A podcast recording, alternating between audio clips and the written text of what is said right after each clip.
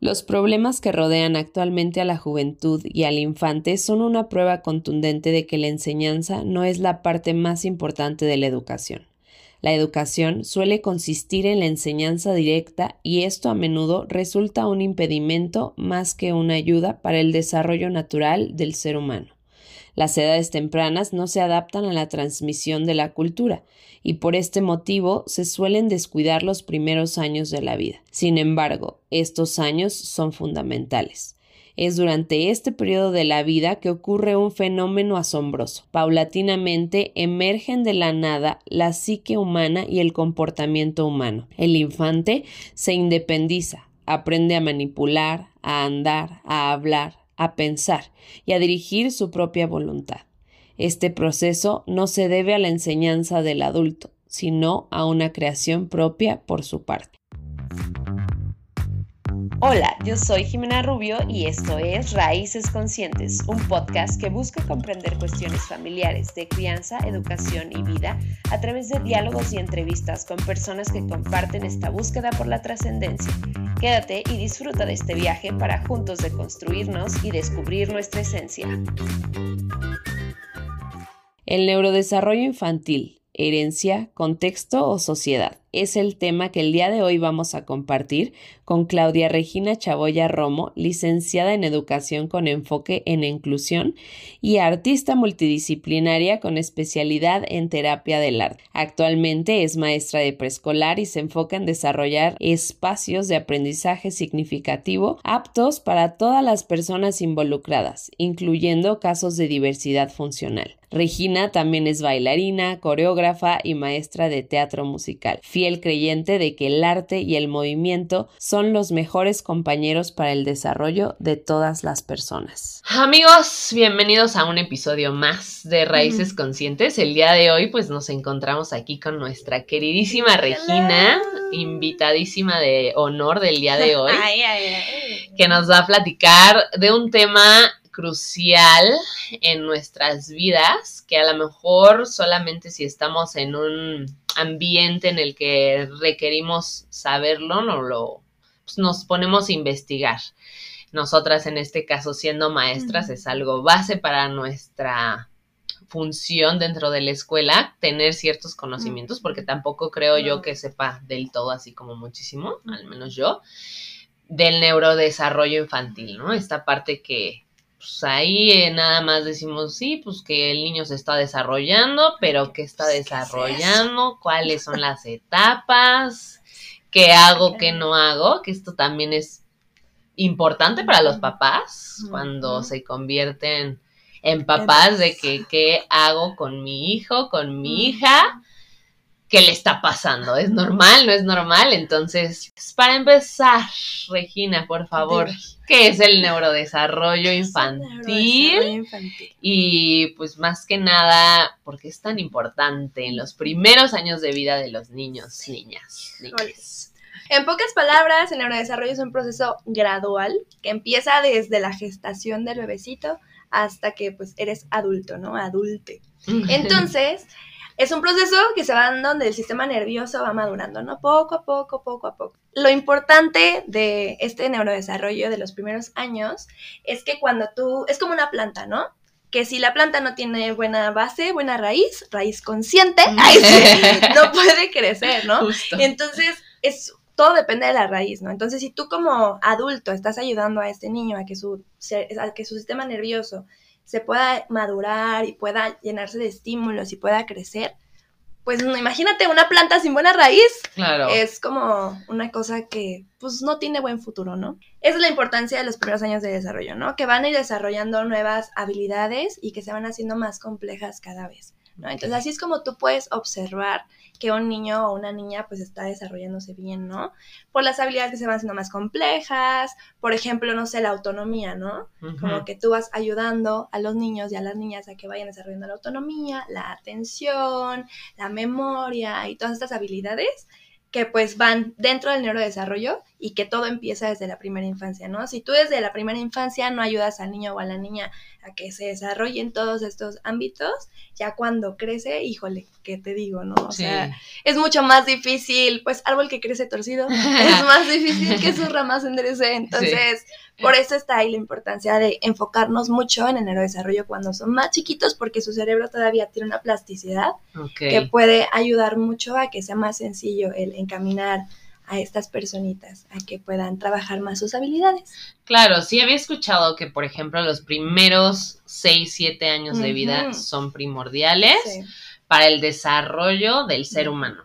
O sea, porque en esos primeros siete años de vida se empiezan a gestar muchísimas cosas hasta de la personalidad de los, eh, pues sí, del individuo. Entonces, creo que sí es importantísimo que tengamos en cuenta, como lo dices tú, que aquello que vamos a estar aportando hacia los niños y las niñas durante esa etapa de vida va a ser crucial para lo que va a venir después, en la adolescencia, en la etapa adulta.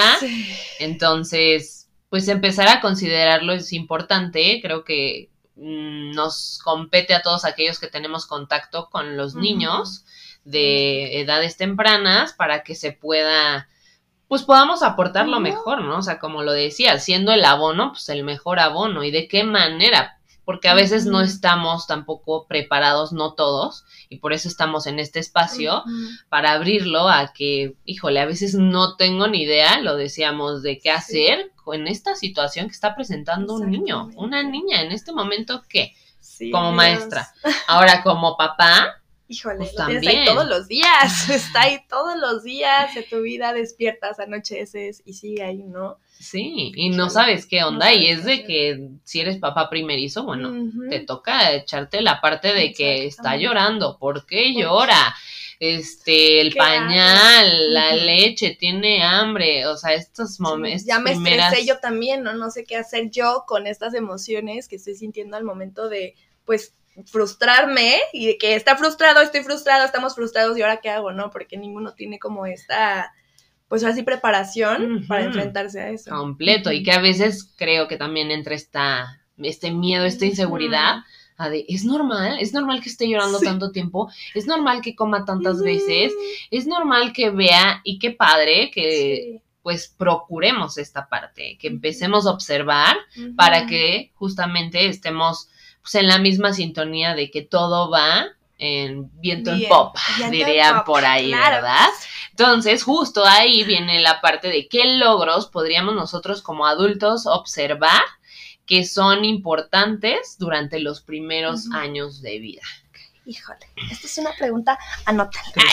Apúntele. Apúntele, ya tienes su agendita, ya fuiste por tu agenda. En los primeros años de vida, algo que, bueno, como maestra de preescolar te toca presenciar es esta esencia instintiva de los niños, ¿no? Y de las niñas. O sea, como que vas viendo tú la humanidad, me gusta mucho preescolar porque como que vas viendo la humanidad en su esencia más bonita, ¿no? Como que muchos dicen de que, hay el bullying en el preescolar, pues en realidad el niño la niña no tiene esta conciencia del, del, otro, ¿sabes? Entonces, socialmente hablando, es algo muy importante como contemplar esto, ¿no? O sea, como, eh, es naturalmente del ser humano el hecho de, de que a lo mejor no tengo conciencia del otro, pero poco a poco voy desarrollándola y voy viendo, a ver, hoy puedo ayudar a los demás.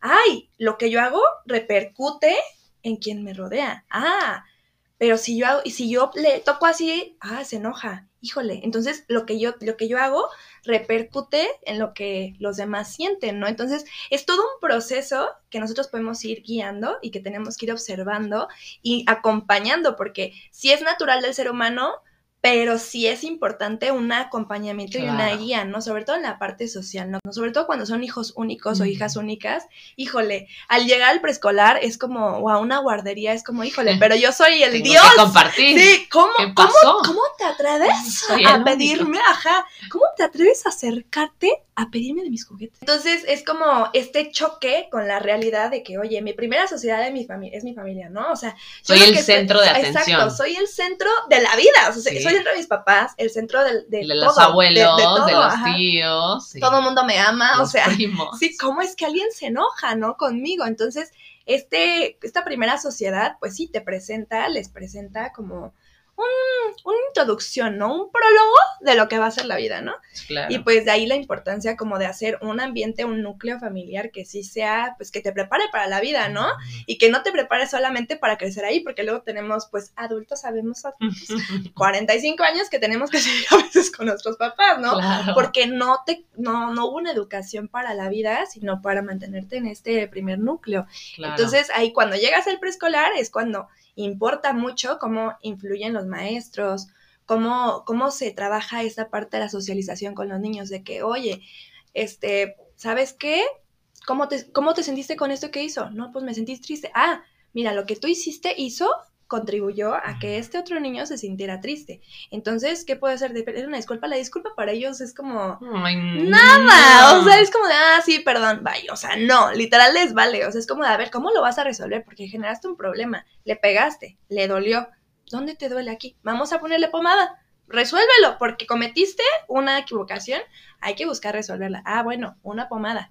Lo siento. se está dando Ah, se cuenta está dando del cuenta, otro. exactamente. De que no solo yo puedo hacer lo que sea y no pasa nada. Este moldear toda esta parte en la parte social, ¿no? Entonces, ir observando cómo es la interacción con los demás. Desde que son bebecitos, no sé si has escuchado de la sonrisa social y de la sonrisa No. reflejo. A ver, ¿Has no, cuéntame Es más. súper cuéntame interesante. Cuéntanos Bueno, más. cuando, cuando se es bebé, normalmente nace un bebé y ves que en las fotos salen como... Ah, sí. como, "Mm, muy Para angelical". agradar. Ajá. Entonces, muchos dicen de que, ¿sabes qué? Pues esta sonrisa es porque me ama. No.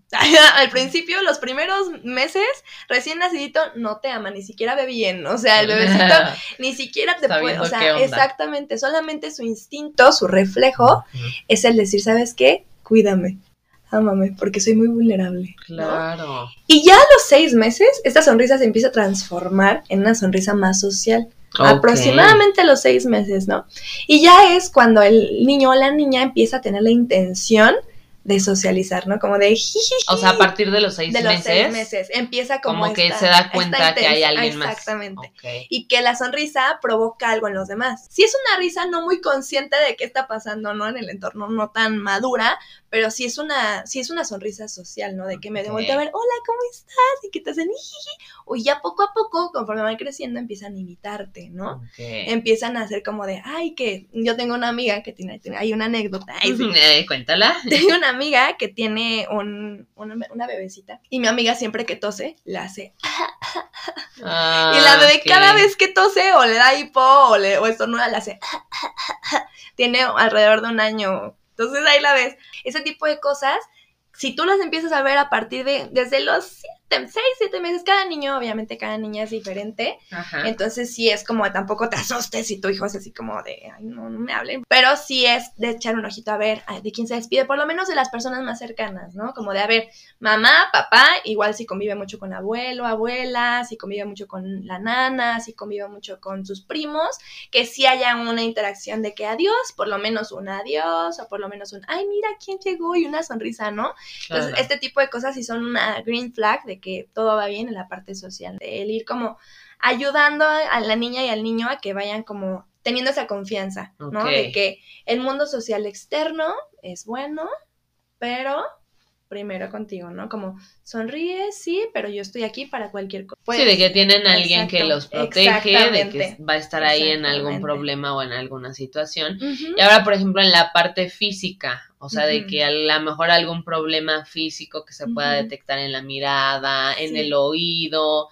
Sé que pues al inicio es nada más balbuceo en lo que eh, tiene el bebé, pero ya después viene la parte de las primeras palabras. Sí. Y entonces muchos papás también tienen el foquito rojo de que, híjole, ya tiene seis años, bueno, ya me salté mucho, Ajá. ya tiene seis y no pronuncia la R, ¿no? Que eso también es algo importante que podemos reconocer Sí. de que, a ver, hay ciertos Hay fonemas que tienen una etapa y no te preocupes, no te alarmes si todavía no habla bien y entonces hace a ti o Sí. ciertas cosas, es normal, ¿no? Pero, ¿qué cosas no son normales en esta parte? Desde que somos chiquititos, todo lo aprendemos por imitación, ¿no? Como decíamos, o sea, todo es imitación. O sea, entonces, aquí viene como toda una gama, como desde que pues eres bebecito, empiezas a ver a tu mamá y dices, oh, las primeras palabras, ¿no? De que normalmente son relacionadas con cosas más instintivas, ¿no? Como Ah, mamá, agua, lo que necesitas, ¿no? A lo mejor a veces popó, pipí, este,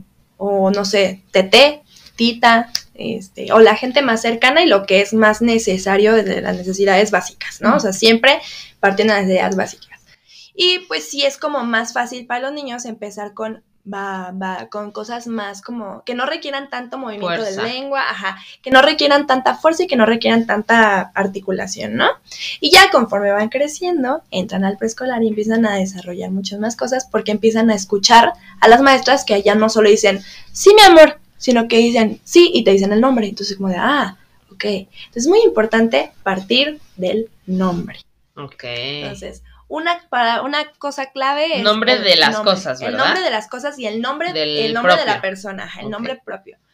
¿Por qué? Porque a veces, por ejemplo, hay niños a los que les ponen un apodo y luego les llaman por su nombre y es como, ¿Quién es ese? ¿Quién es ese ser humano? No, o sea, como de, ah, sí, yo estoy feliz. Y de que Cookie, y yo, ¿quién es Cookie?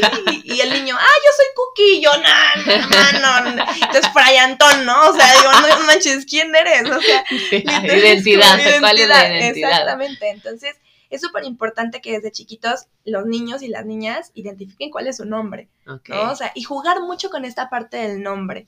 ¿Por qué? Porque pues es lo primero que va a ver en preescolar, ¿no? O sea, de que todo parte del nombre, o sea, las letras que tiene tu nombre, qué tan largo, qué tan corto es tu nombre, este, cómo lo vamos a ir escribiendo. Ay, mira, puedes, puedes ir siguiendo la... Ah, mira, este es tu nombre.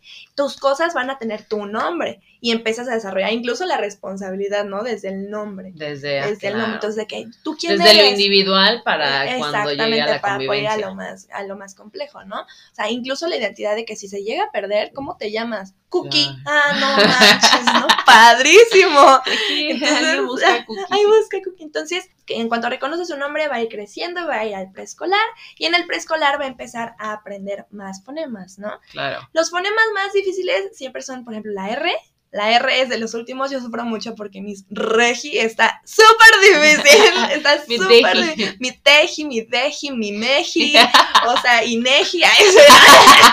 censo de población. Ya censo de población. Literal así, o sea. Entonces la R es como una de las preocupaciones de los papás, ¿no? Es que mi niña tiene cinco años y no puede. Y yo, señora, tranquila. Y dice Pedro en vez de Pedro, entonces está complicado. Entonces está difícil.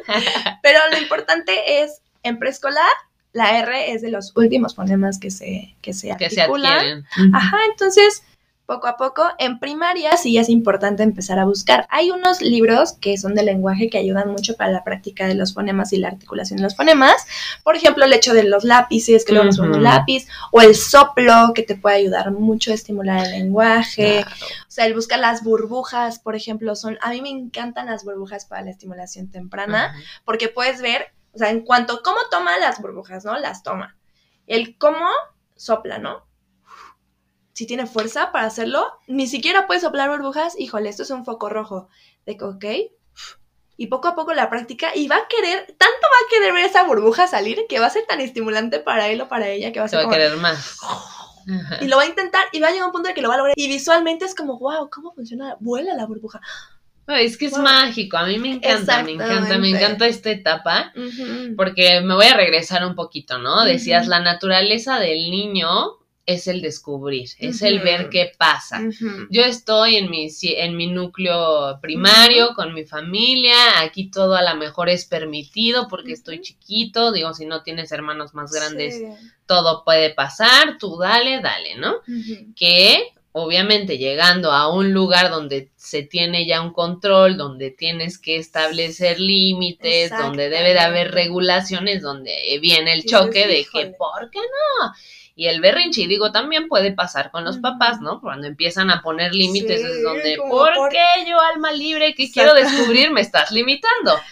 Entonces, esta parte es súper importante, lo decías, la socialización y qué papel tan importante tenemos también los, los adultos que acompañamos estos procesos, porque a veces ni siquiera nosotros podemos controlar, ni tenemos autocontrol nosotros, y entonces viene una personita a querer que nosotros le ayudemos a controlar, a saber el significado, a tener la guía, y entonces es, cuando, pum, pum, pum, pum, ¿qué hago? ¿No?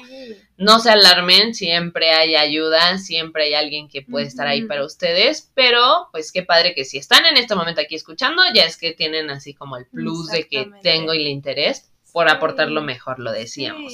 La otra parte es la, pues las necesidades básicas, y lo decías, para el desarrollo del lenguaje. Recuerdo que no me acuerdo si lo leí o lo escuché, pero decían qué importante es eh, la manera en que comen para el desarrollo del lenguaje. Si tu hijo se la pasó tomando leche, eh, nada, nunca masticó, o sea, todo era papilla, entonces su lengua no va a tener la fuerza para pronunciar. Y esto era como, obviamente si tú vas por la vida sin tener estas ideas y sin ser consciente, pues tú a lo mejor y lo vas a hacer desde el amor y desde la crianza que a ti te enseñaron, pero después sí va a venir una... Exacto, un, un, shock de que, ¿por qué no habla? ¿Por qué no dice? ¿No? Y que sí es súper importante los estímulos que recibe el niño y la niña en su entorno. Sí. Todo todo, desde lo decías, la burbujita de que estoy observando y que eso es lo que amo de esta etapa, porque ellos se convierten en los investigadores y voy y veo y sin miedo, ver qué va a pasar si yo hago esto y la función. entonces ahí adultos es aprender en, esa guía del descubrimiento, ¿no? Y como adulto pues, estar preparado estaría súper bien y decir, a ver, ok, si para mi hijo, mi hija, va a influir la manera en que le doy la comida, pues bueno, entonces en vez de darle pura papilla, a lo mejor le doy pedacitos de carne que empiece a, estimular la boca para que pueda hablar. Claro. Esta parte de la alimentación y como de la parte más instintiva, también es súper importante que, por ejemplo, la comida no únicamente es para el lenguaje, ¿sabes? La comida nos ayuda para todo, o sea, de verdad, incluso para la estimulación sensorial, ¿no? Que es súper importante. ¿Por qué? Porque los sentidos son el primer contacto que tiene el niño y la niña y nosotros con nuestro entorno, ¿no? Nuestro entorno en general. A veces, no, por ejemplo, yo soy muy asquerosa, o sea, hay cosas que digo, hay texturas que digo, ¡ay! Y el servicio de preescolar me ha ayudado mucho a decir, ¿sabes qué?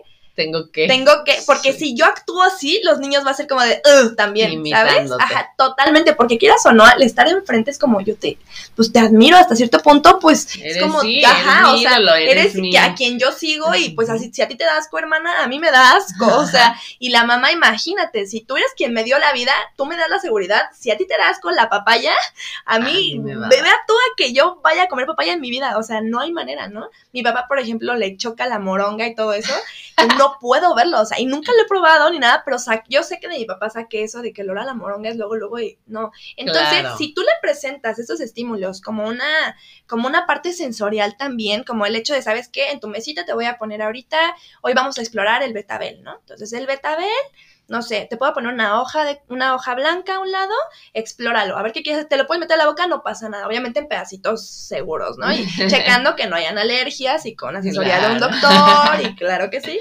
pero tomar y sabes que, ay, mira, puedo pintar, puedo pintar con el betabel, es color, ¿qué color es? Es color morado, ay, híjole, ¿cómo se siente? Ay, mira, aquí está picado, y aquí, pero es el mismo betabel ¿qué es esto, no? Ok, y así se ve, ok. Entonces, como todo un proceso mental en el que, ¿sabes qué? Estoy desarrollando tanto su, su, su parte sensorial como la parte de, ¿sabes qué? ¿Puedo comerlo? Fortaleces, ¿ok? Mm, como sabe. Y la parte creativa de, híjole, ¿qué puedo hacer con esto? El razonamiento de que, ¿ok?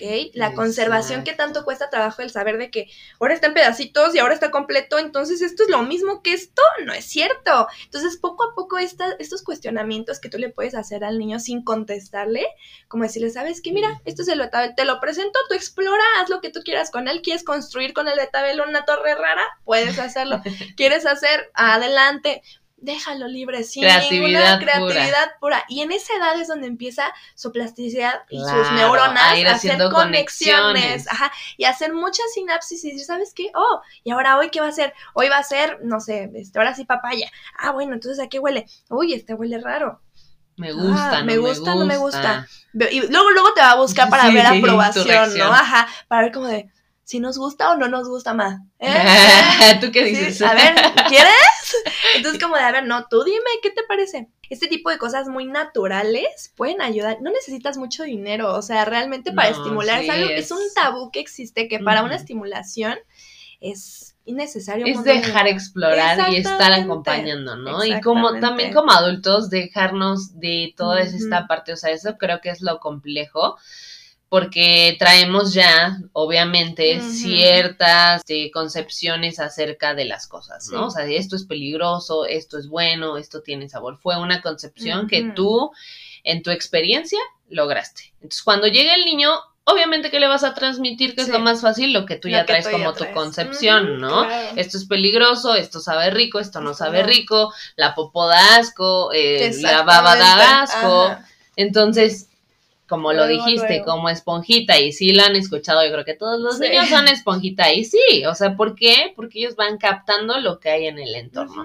Entonces, la cosa aquí es permitirnos, para permitirle al niño ser explorador, ¿no? Con obviamente los límites que pueden existir para la supervivencia, ¿no? Pero de ahí en fuera es abrir paso a la creatividad y acompañarlos en esta parte. Y hacerlos partícipes. Claro, y dejarlos, y dejarlos, que creo que también eso es en, el momento en que ya están dentro de un aula. Eh, a veces se les permite más que dentro de las casas, porque en las casas... Ya me desordenaste. El hecho de error. Exactamente. Ay, esos es un niño. Esos pantalones que le compraste deben terminar sucios. O sea, realmente, no, ya se te cayó. Y la reacción. La reacción. imagínate cuánto, imagínate todo lo que hay detrás, porque a veces pensamos que los niños y las niñas son hojas en blanco cuando llegan contigo. no. Ningún niño, ninguna niña es una hoja en blanco, siempre ya traen una historia. O sea, cuando llegan al kinder ya traen una historia y tenemos que respetar esa historia y partir de esa historia y no meternos, como decías, o sea, estudiarnos a nosotras mismos y a nosotras mismas para poder, este, no proyectarnos en ellos y en ellas. qué complejo! Sí. Y pues permitirles ser, ¿no? Y dentro de esto también creo que es súper importante que hablamos de los focos rojos, como es, en este tipo de exploraciones también es muy importante en la parte de la de motricidad, ¿no? Como ir observando la postura que está teniendo nuestros niños y nuestras niñas mientras realizan estos juegos, mientras realizan su vida cotidiana, ¿no? Yo he visto muy de moda ahorita como los niños se sientan como literalmente las, rodillas abiertas, o sea, que están así y las rodillas para afuera. Y eso, eh, veo las rodillas y digo, híjole, y ya les duele las rodillas porque realmente no es una postura natural, o sea, y luego luego es como una corrección de que no es de que no te sientes, porque está muy de moda también el hecho de que no pueden hacer, ellos saben, si tú les preguntas de que, a ver, los acuerdos que vamos a tener en el salón, ellos, no correr, no gritar, ya saben, este, no. no. sentarme así. Y es como de, a ver, pero ¿qué sí vamos? O sea, sí, eso no lo vas a hacer, pero ¿qué vas a hacer, no? Y ellos, eh, no tengo ni idea. No correr, no, no, ¿qué sí vas a hacer? Neta, no saben qué hacer, de verdad. Entonces, como de, ¿sabes qué? Vamos a sentarnos así porque tus rodillas, mira, si están, las toca, las, toca tus rodillas, así así está, y ahora vuéltate. No, pues sí se siente diferente. Ah, darnos el, tiempo de explicar la razón de por qué te lo estoy pidiendo. Porque como adultos decimos, o sea, y ¿por qué soy tu mamá? ¿Por qué soy tu papá? ¿Por qué soy tu maestra? Eso no es una razón, o sea, eso no es lógico. Ellos tienen que conocer. y formar parte otra Y aún así le van a probar, o sea, le van a tirar a ver qué pasa si no, ¿no? Pero al menos están siendo conscientes o les estás dejando el significado detrás del por qué te estoy pidiendo esto. Y claro que lo entienden, o sea, a lo mejor te van a probar el otro lado, pero se van a dar cuenta y van a decir, ay, como que la Miss Regis sí tenía, razón, de que me tengo que sentar de esta manera, ¿no? Porque si no, y si, y naturalmente se van a caer, o sea, naturalmente va a ser lo que va a pasar. O sea, se van a caer, se van a lastimar, pero el hecho de que sepan qué hacer en ese caso es donde tú ya le hiciste, ¡wow! Palomita para mí. O sea, de que, híjole, yo iba corriendo, te vas a caer, te vas a caer. Hasta que se caiga. O sea, qué pasa después? Se, va, a caer probablemente y va a ser como de. Y el ego, ¿no? El ego del niño. Sí, sí pasa. De, que, ay, no, sí pasó. Y entonces automáticamente va a decir como, a ver, vuélvelo a hacer, no lo va a volver a hacer. O sea, realmente no lo va a volver a hacer. Oye, y aquí otra de las cosas que también creo que son importantes y que pueden tener así como duda nuestro público es la parte de la genética, ¿no? Que tanto influye la genética dentro de, pues ahora sí que el desarrollo de los cerebros de los infantes. Híjole, ese es un tema súper súper interesante. Este, aquí en contexto, este, mi tesis fue sobre el movimiento, danza movimiento terapia para el proceso de inclusión del síndrome de Down en toda la sociedad actual, ¿no? Entonces, pues me tocó obviamente investigar sobre el síndrome de Down, ¿no? Y qué es eso, y cómo se da, y si es, si se hereda, si no se hereda, que todo este, como todo este contexto, ¿no? Y pues obviamente para pasar en un marco teórico, para llegar de una, de la danza al síndrome de Down, o sea, hay un no, o sea, la tesis, sí. un tomo de este tamaño. Todavía no la acaba. y yo, bueno, llevo seis años, mucho. no sé, en cuanto la acabé fue como de, ¡ya! Ahí la tengo, mira, nadie la toque, no, no respiren cerca de ella. y pues en esa parte del marco teórico sí investigué mucho acerca de la heredabilidad y acerca de qué, qué posibilidades y qué probabilidades hay, ¿no? De que pues porque a mí, quieras o no, el hecho de haber estudiado esto y de conocer sobre las discapacidades te genera una ansiedadcita de que, híjole, y si a mí me pasa, ajá, entonces como de, híjole, y a varias de mis amigas platicándolo, sí es como de, híjole, pero sí, sabemos, sí sabríamos qué hacer, pero sí existe este como de, ¿cómo lo puedo evitar, no? Porque sabemos que tristemente nuestra sociedad no está lista para recibir a muchas, a muchas diferencias, ¿no? Y estamos trabajando todavía por eso, pero hay muchas áreas de oportunidad que existen, ¿no? Entonces, dentro de esta parte, en la investigación, me di cuenta, hay un artículo muy bueno eh, de David Bueno Torrens, búscalo, está muy chido. Se llama Impacto de los genes y el ambiente en nuestra capacidad para aprender. Okay, Está súper interesante ese artículo, de verdad. Luego les mandamos el link si Ahí les dejamos. este habla de que de la heredabilidad. Es un término que ahorita está muy de moda y que él como que trae a la mesa. Este, que habla sobre el peso de la genética en nuestro comportamiento, ¿no? Fue como de, ay, jole, ¿qué, ¿qué tanto se transfiere de cómo se comportan mis papás y mi, mi mamá y mi papá en mí, en cómo me comporto yo, ¿no? Fue como de, o sea, si hay, si hay herencia, porque dices, bueno, sí se parece mucho, pero a veces los niños no se parecen mucho a sus papás, o a veces solo a la mamá, o a veces uno es más introvertido que el otro, pero entonces como toda esta parte se me hizo súper interesante y él decía que, por ejemplo, la empatía se transfiere en un 47%. Entonces, oh si los papás lograron en su, en su periodo de vida, desde que, desde la gestación hasta que tuvieron al bebé, hasta la gestación, hasta su propia gestación, hasta la gestación de lo, de su hijito actual, esa empatía que desarrollaron y esas conexiones neuronales se transfieren en el código genético en un 47% aproximadamente. Entonces está mm. súper interesante. Eso vendría entonces desde que se está gestando ah, los papás. Ajá. Hasta que llegan a ser el. Ajá, hasta la concepción. Ajá. Entonces, esa información genética viaja y sí es cierto que si mis papás son muy empáticos, yo tengo la naturaleza de ser, la tendencia a ser más empática que una persona cuyos papás no ejercitaron tanto esta, esta habilidad. Entonces es súper interesante cómo desde la parte genética, cómo trabajas en ti, cómo buscas estas conexiones neuronales, influyen incluso en tu descendencia. Sí, claro, sí, sí, influye, o sea, creo que pues todos traemos, ¿no? Dentro de la genética cosas que creo que no se, no se van a cambiar, o sea, no se van a cambiar a menos de que pasen miles de millones de años para que haya un, o sea, un desarrollo en, en el gen, sí. ¿no? Y hay cosas que pues son así, y así nacemos y así vamos a seguir, o sea, seguir transformando, pero no es como de que ya mañana, ¿no? Pero lo que yo puedo hacer es darme cuenta de cómo hacer con lo que ya traigo lo mejor que puedo, ¿no? Y entonces irlo dirigiendo a, como dices tú, a una aportación más fructífera dentro de la sociedad porque claro que lo vemos, o sea, todo el tiempo y lo comparamos y decimos, en México somos de cierta manera, ¿no? Los mexicanos somos así, los canadienses son así, los que son de Europa que son muy fríos y todo esto tiene que ver con la genética del país, del lugar donde vienes, traes diferentes genes y entonces ya ahorita pues hay una combinación y esa combinación te va a dar un resultado, ¿no? De cierta manera en que tú te vas a vivir pero obviamente, y esa es la otra parte, cómo influye tu contexto, cómo influye la vivencia con eso que traes de gen. este mismo doctor, de hecho, hace una, una como acotación súper importante y lo puso así en negritas en su artículo. Dice, los genes influyen en nuestro, en nuestro comportamiento, pero no lo determinan. Claro. El resto de las influencias provienen del ambiente. Es decir, por ejemplo, si en la parte de la empatía yo vengo con un código genético del 47% de empatía muy chida, de social un 40% de mi mamá y un 30% de mi papá, la parte intelectual 30 y 70 y de la memoria 60%, ¿no? Yo nací con eso, yo tengo ese código muy bien, pero ahora yo crezco en un entorno violento, ¿no?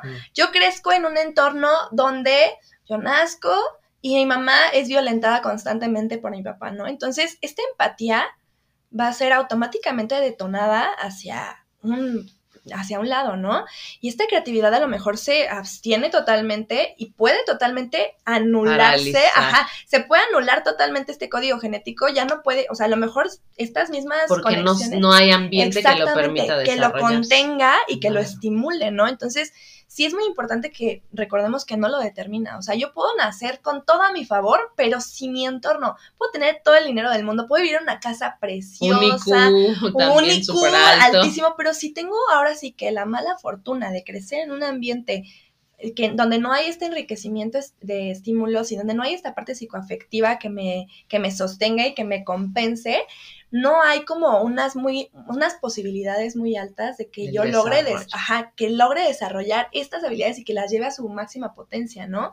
Alcanzar mi máximo potencial, porque pues es triste, pero la verdad es que hemos escuchado de personas que son brillantes, que viven en la sierra, ¿no? Entonces las posibilidades que tienen exactamente que no, les permite. Y también hay personas que no nacen con esta empatía tan desarrollada y con estos genes tan intensos, pero viven en un entorno súper estimulante y pues sí, dices, híjole, llegué a ser una cosa increíble porque pues mi entorno me lo, permitió, ¿no? Ajá. Mi entorno también. Exactamente. Entonces es súper importante que sí considerar que sí no existe este de que, ay, no, pues es que en mis genes está el que mi memoria pues va a ser mala siempre. O sea, sí. O sea, yo sí, ese es mi caso.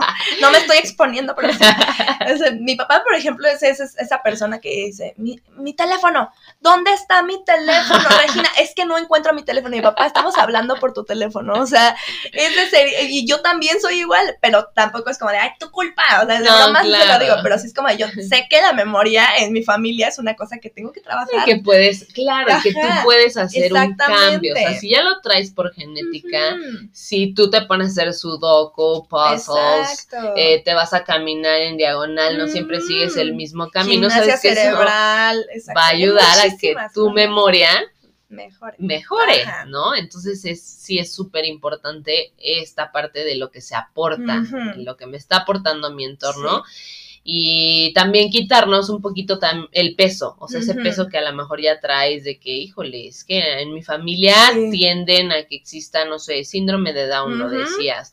En mi familia tiende a que haya este, eh, personas que estén dentro del espectro autista.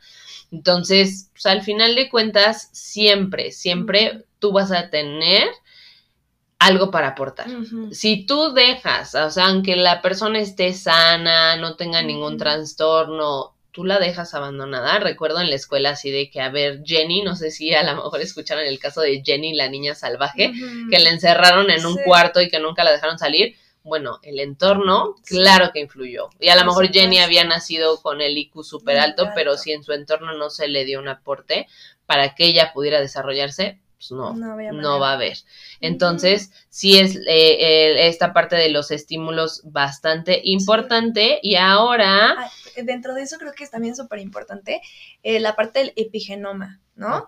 El epigenoma es como esta parte como esos compuestos químicos que van a ir como por encima del genoma, ¿no? O sea, que se van a ir, se van a unir con el ADN cuando tú naces con esto, ¿no? Naces con tu, con tu carga genética y vas creciendo este genoma se puede, es dinámico. Entonces, el epigenoma, si tú lo nutres, como tú decías, si tú lo nutres con cosas y con cosas y con cosas que compensen esta, si tú reconoces ya de grande, híjole, mi familia le hace mucha escasez, no sé, la memoria y la atención, ¿no? Entonces, yo puedo, tengo la posibilidad yo de hacer estas conexiones y de compensarlo, o sea, no es un estoy condenado. Entonces, si es dinámica la parte de la sinapsis que hacen tus, tus neuronas, o sea, no es una condena. E incluso una persona con síndrome de Down no debería ser una condena, ¿no? El tener un hijo con síndrome de Down no es una... Y tampoco es un ángel. O sea, es algo súper importante. Es como de una bendición, sí. O sea, no, eso es como que salió para no sentir tanto peso. Pero la verdad es que es una somos personas, todas. Todas las personas somos personas. Tenemos una función. Exactamente. Y todos, y eso es súper importante, un proceso para la inclusión súper importante.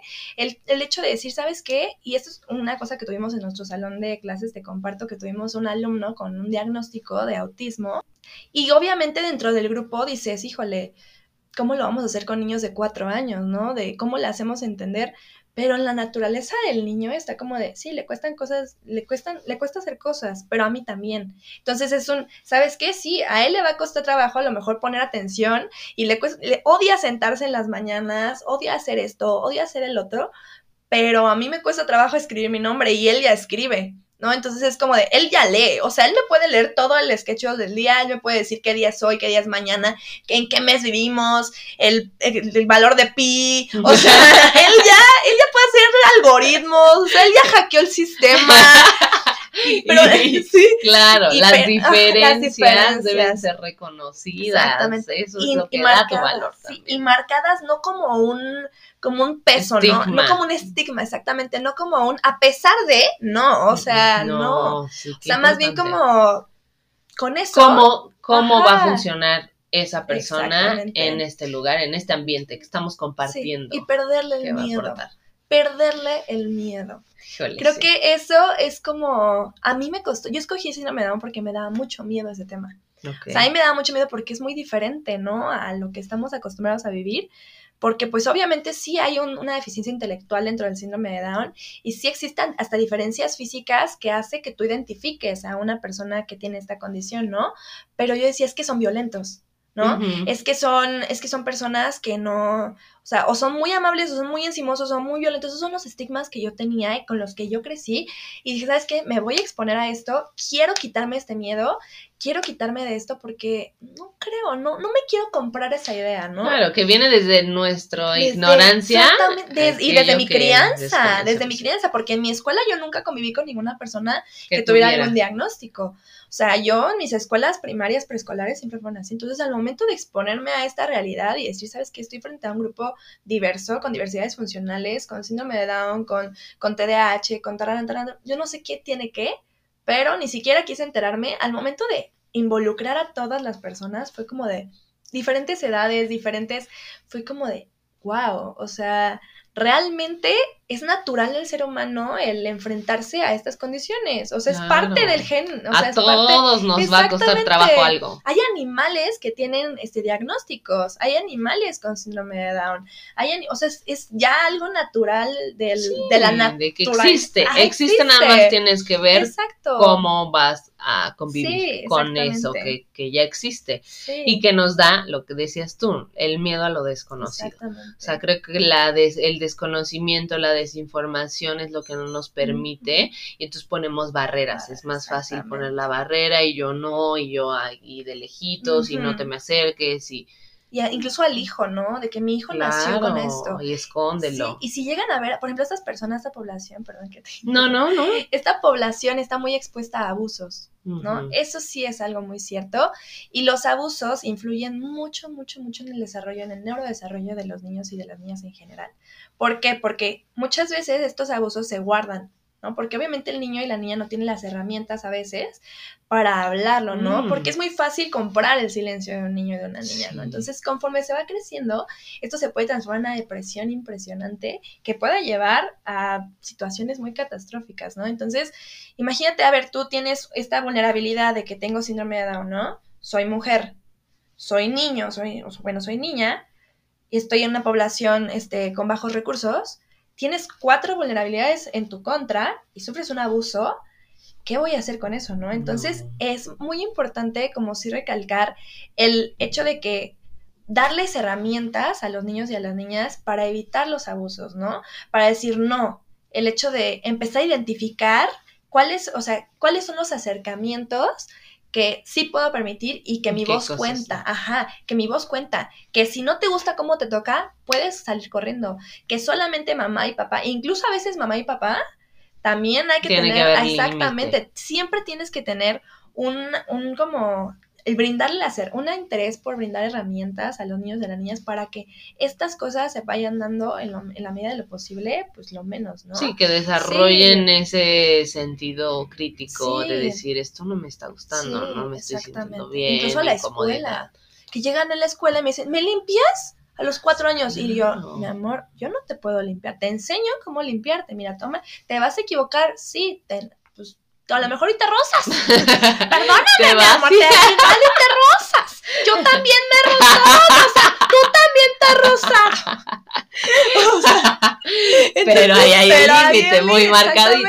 Y al día siguiente el niño va a aprender, ojalá, me, tengo que, me tengo que limpiar porque mis mimis no me pueden tocar porque esas son mis partes súper privadas y no voy a permitir que ni mimis o sea, porque nunca sabes si, si la Miss tiene unas intenciones raras, si el maestro, si la cuidadora, el cuidador, el, el, guardia, el tal, nunca sabes, porque son, es una población muy vulnerable y sí afecta el desarrollo, el hecho de, como decíamos al inicio, el hecho de que mi mamá violenta a mi papá, mi papá violenta a mi mamá, mi abuelo violenta tal, a mi hermano, veo cómo se golpean. Esto automáticamente va generando conexiones neuronales también que ya te hicieron tener un concepto de las cosas y de cómo te vas a vivir en la vida así completo. Yo siempre he dicho, o sea, los niños, las niñas son responsabilidad de los adultos hasta que se convierten en personas independientes. Entonces, aquello que les pase es responsabilidad de los adultos que estamos a su alrededor, quieras o no.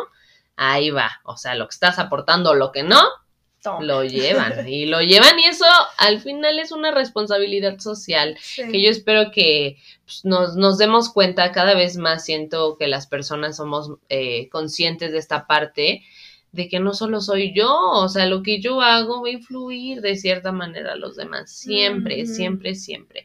Y ahora aquí otra de las preguntas que tenemos, Regis, es, eh, bueno, ¿cuáles son los aspectos generales que los padres de familia deben observar en el desarrollo de sus hijos? Decíamos el lenguaje, las pronunciaciones, la, postural, la postura, la motricidad fina, gruesa, o sea, qué cosas o qué tips podrías, por ejemplo, decir así. Estos son los puntos que pueden estar observando. Ok.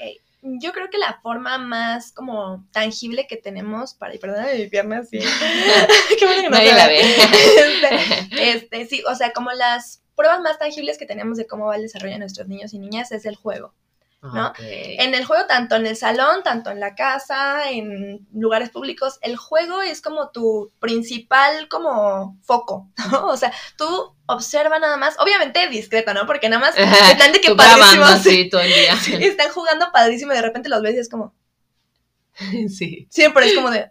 o están en una conversación súper así entre ellos, así de que, no, y es que luego Spider-Man me gusta mucho y a ti, levante la mano a quien le gusta Spider-Man, levante la mano a quien no le gusta. Entonces, como ir observando, a ver cómo, cómo, cómo juega, ¿no? O sea, ¿con qué juega? ¿A qué juega? ¿A qué juega? exactamente. O sea, el hecho tú de poder ver, a ver, lo voy a dejar sentarse, ¿no? Dejarlo aburrirse. Ay, sí. Dejar, permitir el aburrimiento no es un castigo. O sea, el aburrimiento es donde salen las mejores ideas, los mejores juegos. O sea, todo lo mejor de la vida es en el aburrimiento. Entonces, ¿sabes qué? Hoy no vamos a hacer nada. ¿Sabes qué? Hoy, ¿sabes qué hoy, Pedrito? no, no hay planes. ¿No hay planes? Vas a estar en el patio. A ver qué hace tengo niños y te lo puedo jurar, mis, no sé a qué jugar. Sí. En un jardín de niños, con una cantidad de juegos, toboganes, este, cosas, patio, pelotas, aros, no sé a qué jugar. Tan condicionado. ¿Me prestas tu teléfono?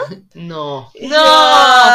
ya. Entonces, pues es como de, juega, mira, te propongo, les, no sabía, por ejemplo, les enseñábamos, no sé, de qué jugar con las manos. Puedes jugar con tus manos, por eso lo tenían tan así. puedes jugar con tus manos, puedes jugar a esto, puedes jugar al otro. Mira, ah, ahora sí ya, vas tú, a lo que tú quieras. Entonces es como de, ok, o mira, te puedo dejar aquí estas piedras, ¿no? A ver qué vas a hacer con ellas. Mm. Una torre. ¿Ok?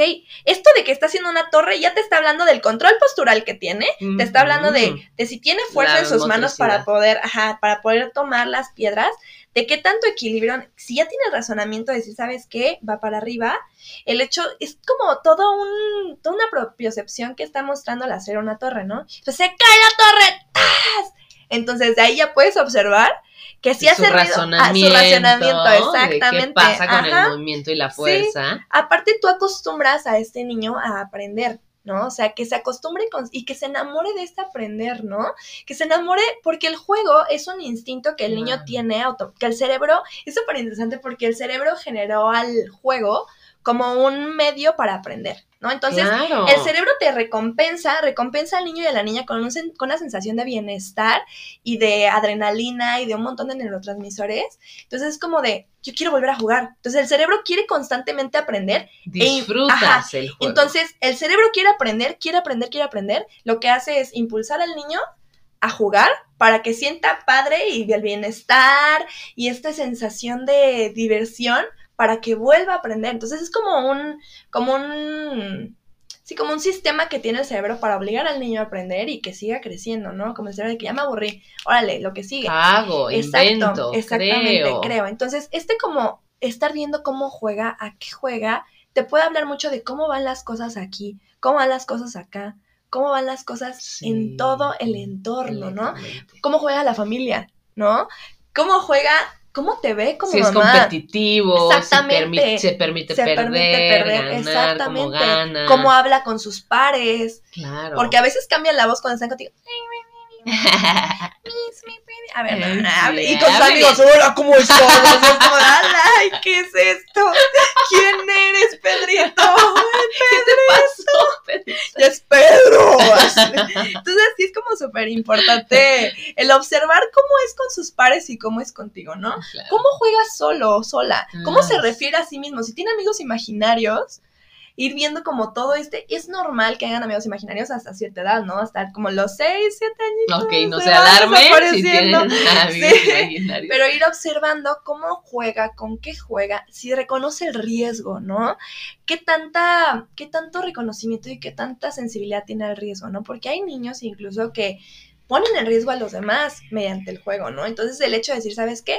híjole, los niños hombres sobre todo son los que como que les gusta más, lo, he visto, en general en mi experiencia. Su forma de ser. Ajá, como que tiende a ser más de que me caigo y lo voy a aprender. Entonces la niña es como de, ah, veo que se cae, mm, ya aprendí. No lo hago, sí, yo ya no lo intento. Yo ya no lo intento. El otro amigo sí dice, yo también me quiero caer. A ver si sí, ¡pam!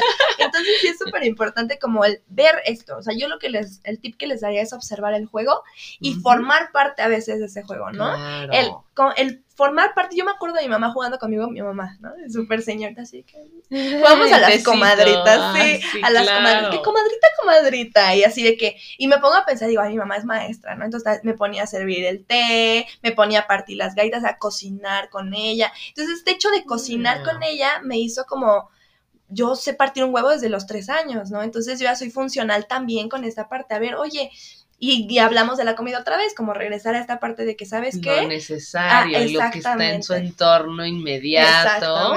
Y que aprenda qué hacer. Sí. me encanta, me encanta esto del juego porque a veces lo olvidamos. También como adultos, ¿quién no disfruta o sea, salir a jugar, el fútbol, eh, un juego de mesa, el eso es lo que también debemos de recordar de esta etapa de la infancia, donde todo se nos hacía fácil, donde todo era sencillo, no por romantizar, pero digo, claro que lo decíamos, el entorno va a influir, pero es esta parte donde dice, bueno, pues voy a intentar jugar con esta hojita. O sea, yo también me acuerdo de mis juegos y amaba jugar a la comidita, obvio que es algo que estás observando todos los días, con hojitas y lodo. Sí, exacto. O sea, yo no necesitaba que la Play-Doh, que corta, que no, y yo me la pasaba horas y horas jugando, inventando, creando.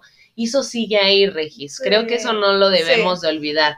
Como adultos, esa parte creativa sigue ahí. Pero la vamos apagando con esta parte de todo lineal, todo cuadrado, todo uno más uno es dos. Mucha Muy aesthetic. Y la parte creativa ¿Dónde está? Y las creaciones, o sea, lo mismo que nos pasa a las mises, ¿no? De que buscas en Pinterest así de que salones aesthetic, ¿no? y dices, ay, yo quiero que se vea así. Y de repente ves las obras de arte de tus niños como de, ay, así no quería que estuviera. Pero es como de, ¿sabes qué? Esto voy a, o sea, es esto, entonces lo voy a pegar y es como de, ¡Ah! pego eso. Y no quedó perfecto. No, sí quedó perfecto, quedó súper bien, quedó increíble. Es como de, están acostumbrados a que todo sea estérica, aunque suene chistoso. Están acostumbrados ellos a son que ellos son, nacieron astéricos. o sea, ellos nacieron viendo todo perfecto, cómo todo es impreso, cómo todo es tal cual. Y el hecho de que a mí no me sale es una frustración impresionante. Y eso también es muy importante, aprender a enseñarles dentro de este desarrollo eh, neuronal el manejo de la frustración, de las emociones. ¿Qué es esto que estoy sintiendo? ¿Cómo se llama? ¿Qué hago con esto? Y creo que también ahí como adultos, tú la manera en que manejes tu frustración, en que le expliques al niño, ahorita me siento molesta, ahorita estoy, necesito mi espacio, ¿saben qué? Me molesté porque rompieron esto. Denme dos minutos en lo que voy, respiro y regreso y veo cómo solucionamos esto, ¿no? Exactamente. Entonces, esa parte de la vulnerabilidad para el neurodesarrollo es otra cosa que les estamos diciendo. También vas a tener problemas y también va a haber cosas que no te van a gustar y también va a haber días en los que no siempre vas a ganar. Y lloras y, está bien, lo sacas, está bien, pero luego que no.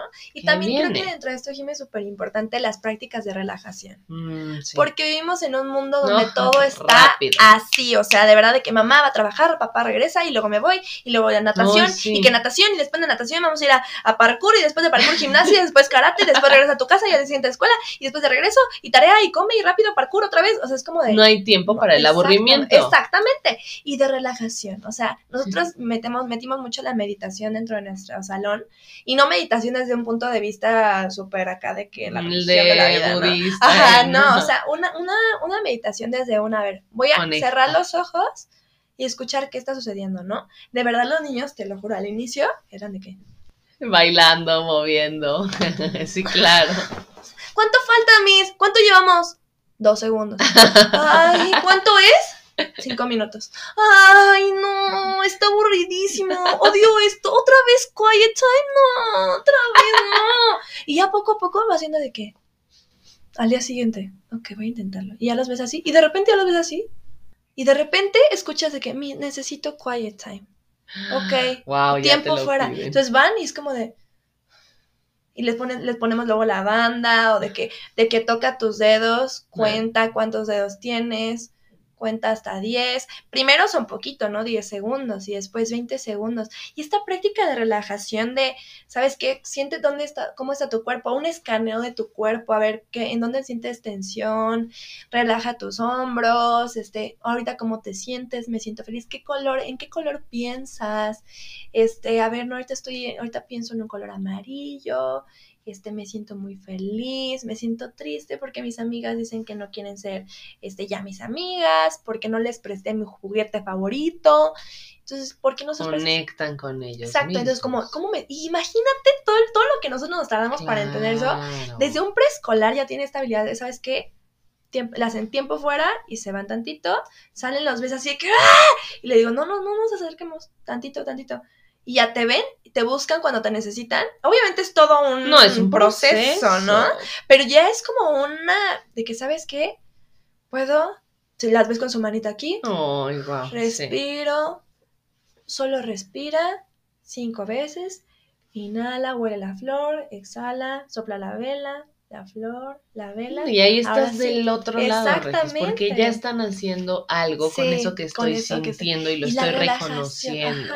y realmente se están relajando y están, ok, y puedo escuchar, me puedo dar un tiempo para escuchar qué está sucediendo en mi entorno ¿y qué está sucediendo realmente aquí? ¿no? Entonces, esto en casa también se puede practicar, tener un y hasta uno mismo como adulto con ellos, porque lo decíamos, son ejemplo, o sea, ellos siguen el ejemplo. Si tú como papá te das esa oportunidad, pues también, o sea, sabemos que el ritmo de vida es boom, una tras otra y nos lo pide, pero necesitamos esa conexión con el la paz, con la tranquilidad, con uno mismo. Y digo, ahorita se está viendo un montón de que todas las personas ya están buscando cómo apagar todo ese ritmo, no, ¿no? no, no se puede, no es sostenible. Y yo como tip lo que les daría sería que en casa o en donde sea, en el salón, donde sea que nos estén escuchando, este, pueden poner una esquina, pueden asignar una esquina para hacer una esquina de la calma, ¿no? Entonces, en esta esquina, ¿qué podemos hacer? Podemos poner, este, a lo mejor una alfombra, este, una almohada a la que pueda yo abrazar, este, a lo mejor una esencia de que de repente le pueda echar así, o de repente unas burbujas, o una masita, o y uno, a lo mejor unas como cartulinas que tengan como pictogramas de cuáles son las emociones. A ver, asignale, ¿dónde sientes tú el enojo? No, pues yo lo siento aquí. ¿Y tú dónde lo sientes aquí? Entonces, ¿qué vas a hacer? Me voy a tocar aquí, me voy a hacer masajito, me voy a hacer así, para que se tranquilice y voy a respirar, ok. Entonces, ya cuando lo guías al inicio, poco a poco vas dejando y cuando lo veas en esa esquina, ya sabes que es porque necesitas Lo dejas un ratito y después me dices, tú sabes que estoy aquí, me dices cuando quieras hablar. Platicar. ¿Ok? te acercas, es como ahora sí quieres platicar, sí, y ya llora, está bien si lloras, niño, niña, niña, lo que seas, está bien llorar, no tienes por qué, o sea, no habla mal de ti el llorar, el gritar, o sea, es, una de las emociones, hay que empezar a normalizar todas las emociones, no más la alegría y la felicidad y todo muy padre. Los niños no lloran. No, o sea, todavía existe eso. Sí. O sea, y es pesadísimo porque los ves y yo, mi amor, puedes llorar. Y luego, luego ves cómo este, puedes llorar, Ay, sí. Y es como, pero es que mi papá me dijo que los niños no lloran. Y yo, wow. amor. Toda esta represión. Exactamente. No, no, sí, o sea, creo que ahorita ya estamos dando pasos, pasitos y pasotes también en esta parte del reconocimiento de las emociones y en el guiar eh, a los niños a esta parte de decir así me siento, me gusta sentirme así, no me gusta esto sí, esto no, y empezarles a dar voz y voto. Ahora, otra cosa ya para ir cerrando, me gustaría nada más que nos platicaras también qué tanto influye en lo decías hace ratito, el que ya estamos súper acostumbrados, ay, a ver, toma el teléfono. La era de la, de la, era digital, la era de las redes sociales, la era de que déjalo apago. Literal, yo lo veo así como de, híjole, ahorita está con toda esta parte hermosa que platicamos de que quiero descubrir, quiero aprender, quiero jugar, quiero disfrutar, quiero reconocer emociones. Y llega la pantalla. y llega esta cosa con color, sonido, movimiento. Apagar. O sea, ¿Qué onda con eso? Ni siquiera apagar, ¿sabes? Siento que nada más es como entrar en hibernación, en suspender pero no se suspende.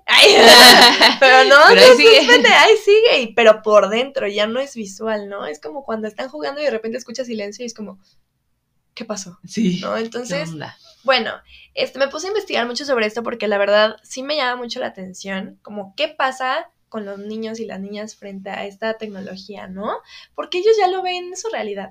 O sea, ya no tienen, ya no se imaginan un mundo sin eso, ¿no? O sea, me puse a investigar y hablaba este mismo autor de que a los menos de cinco años, más de dos horas frente a una pantalla frente a una estimulación visual tan intensa como de colores, sonidos, etcétera, etcétera, puede tener riesgos de problemas en el desarrollo. ¿ok? Entonces, sí es un hecho que existe el riesgo, sí es un riesgo el tener más de dos horas a los niños menores de cinco años frente a una pantalla. Sí existe un riesgo, entonces hay que aprender a modular mucho esto porque es demasiada estimulación. no quitar, pero modular. Modular, exactamente. Es porque, porque afecta el funcionamiento ejecutivo, ¿no? O sea, afecta la parte de la memoria, afecta la atención, esta focalización de la atención es demasiado. Entonces llega un punto en el que ya me vale, ¿no? Pero quiero más, quiero más, quiero más, quiero más. No me lo Como, Exactamente, no me lo quites. Yo dependo de esto porque es lo único que me da paz. Es lo único que me mantiene controlar mi cuerpo, ¿no? Entonces, esto de, a ver, esta es para, ¿para qué vemos la televisión? No, pues porque está divertido un ratito. Ok, un ratito, ¿quieres ver un ratito? Va, un ratito. Y cuidar mucho qué, qué canales ¿Qué información?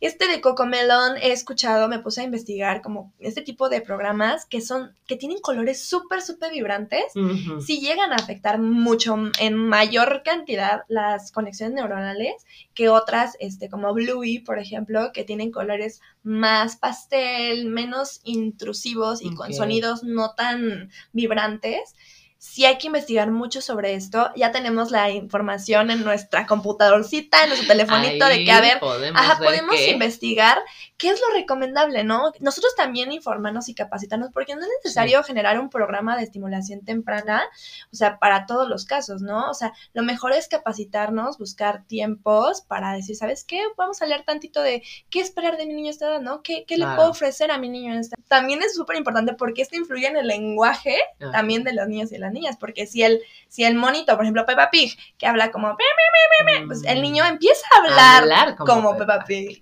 Y su lenguaje expresivo empieza a hacer, porque en la imitación, regresamos, aprenden por imitación, admiran a quien está en la televisión, ¿no? Porque para mí no, no existe la fantasía todavía y la realidad. Entonces todavía estoy jugando con eso, no sé qué es real y qué es fantasía. Entonces ahora ya le pican como si fueran dioses de la tecnología. O sea, ellos nos dan 10 vueltas. O sea, me han enseñado a usar un iPad. Yo no sé usar No pensé que llegáramos a este punto en donde íbamos a vernos como adultos y de que por qué le sabe más que yo.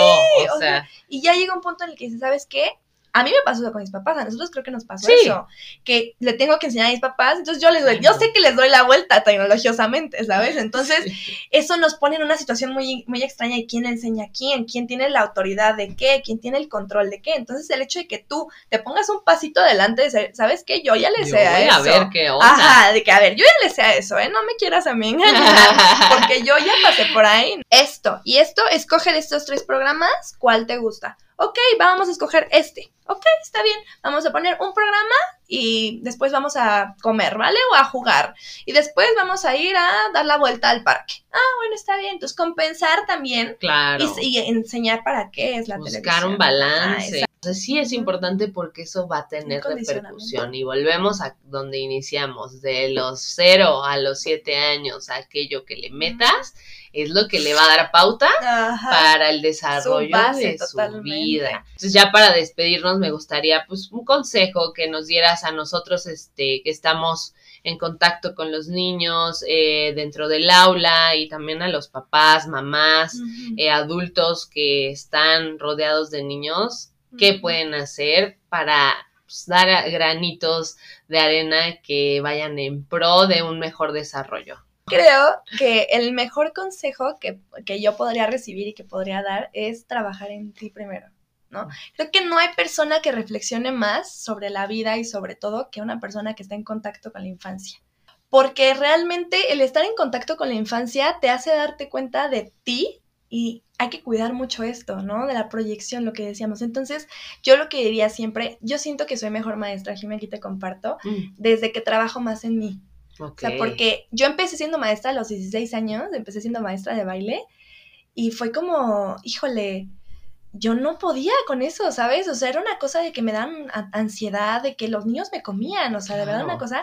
Y en cuanto empecé a darme cuenta y empecé a madurar y empecé a decir, ¿sabes qué? Soy yo, no ellos. O sea, los niños no tienen la culpa, o sea, ellos son ellos. Soy yo la que tiene el problema. Empecé a trabajar en mí, empecé a ir a terapia, empecé a buscar la manera de aprender a, gestionar mis emociones. Automáticamente, este cambio que hubo en mí, como de, ¿sabes qué? Yo necesito cambiar mi vida, en cuanto empecé a mejorar mis hábitos, el comer bien, el dormir bien y llegar ya con la energía y la disposición para enfrentarme a ellos, fue como, ¿sabes qué? todo cambió y su, y su actitud y su, su disposición ante mí cambió. Entonces creo que el mejor consejo nunca dado es el trabajo en ti para poder dar tu mejor versión, ¿no? Creo que sí es súper importante, seas mamá, seas papá, seas, seas maestro, sigue siendo una mujer, sigue siendo un hombre con necesidades básicas y siempre tienen que estar atendidas primero estas necesidades básicas antes de querer ayudar a otro ser humano chiquitito, porque, híjole, ellos están y ellos, ellas están a la expectativa, ¿no? De qué va a pasar. ¿Qué me va a dar? exactamente, exactamente. Entonces, completamente de acuerdo, no podemos aportar nada que no tenemos. Entonces, es un trabajo de todos los días, mm, tampoco el que la persona diga, híjole, yo conscious discipline, yo respiro muy profundo. Siempre va a haber situaciones, problemas, siempre va a haber ¿qué voy a hacer? ¿Cómo voy a actuar? Si actué de la que literal me puse a gritar, golpeé y eso me salió, entonces hay que reconocer y decir, oye, ¿sabes qué? En este momento me sentía tan frustrado, me sentía tan enojado que golpeé y sé que eso a lo mejor no fue la mejor manera de Vamos a aprender de Pero, obvio, hay un obvio yo hago un trabajo en, para poder llegar a esto. O sea, si yo soy una persona agresiva y me he vivido en la agresividad constante y no he visto otra vuelta a la página, no va a haber. Entonces, recomendación creo que sí, súper importante. Atiendan si ustedes quieran, si ustedes amen, si ustedes dense la oportunidad, démonos la oportunidad de equivocarnos, de experimentar como los niños. Perdonar. Literal. Ser compasivos, desde una compasión de, ¿sabes qué? También soy... Estoy aprendiendo de, esto, de la vida.